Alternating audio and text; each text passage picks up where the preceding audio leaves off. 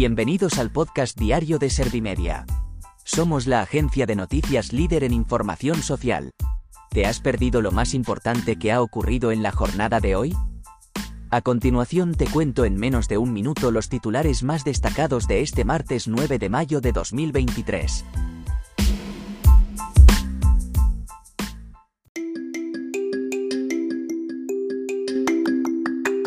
Yolanda Díaz rechaza los avales públicos a las hipotecas al considerarlos una política caducada. El Tribunal Constitucional avala la ley del aborto 13 años después con sus miembros divididos. La sequía mantiene los embalses más secos en España desde 1995. El rey subraya que, sin diálogo, sin entendimiento, sin consenso, no llegaremos a encontrar soluciones duraderas.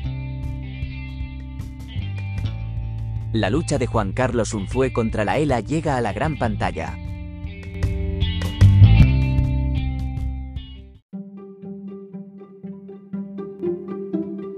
¿Te han sabido a poco los titulares? Pues ahora te resumo en un par de minutos los datos más importantes de estas noticias. Yolanda Díaz rechaza los avales públicos a las hipotecas al considerarlos una política caducada.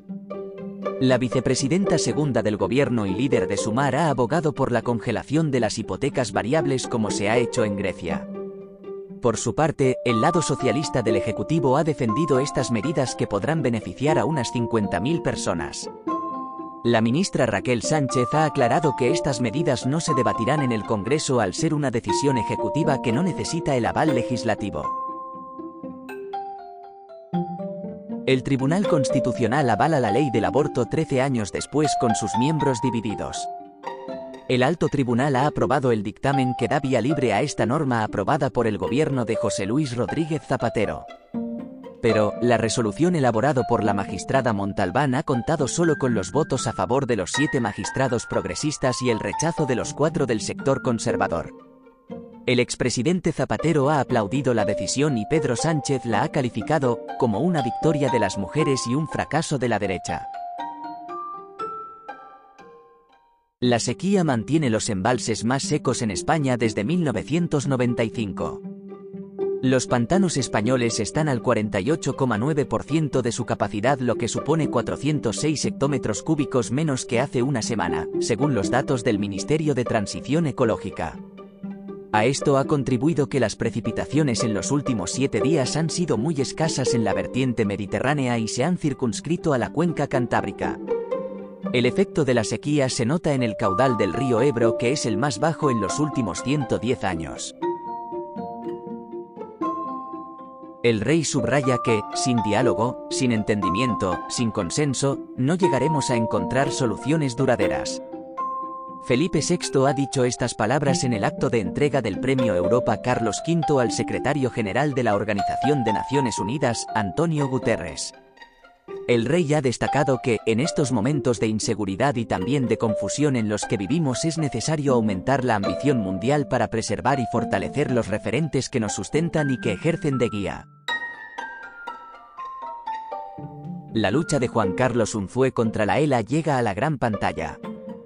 El documental El último equipo de Juan Car retrata el día a día del exfutbolista que padece esclerosis lateral amiotrófica.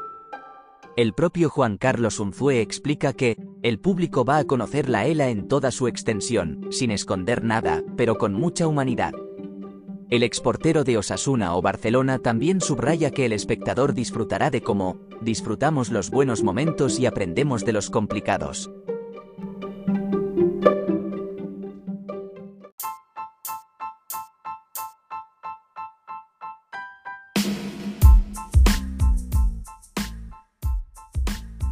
Gracias por escuchar los titulares de la jornada en este podcast de Servimedia.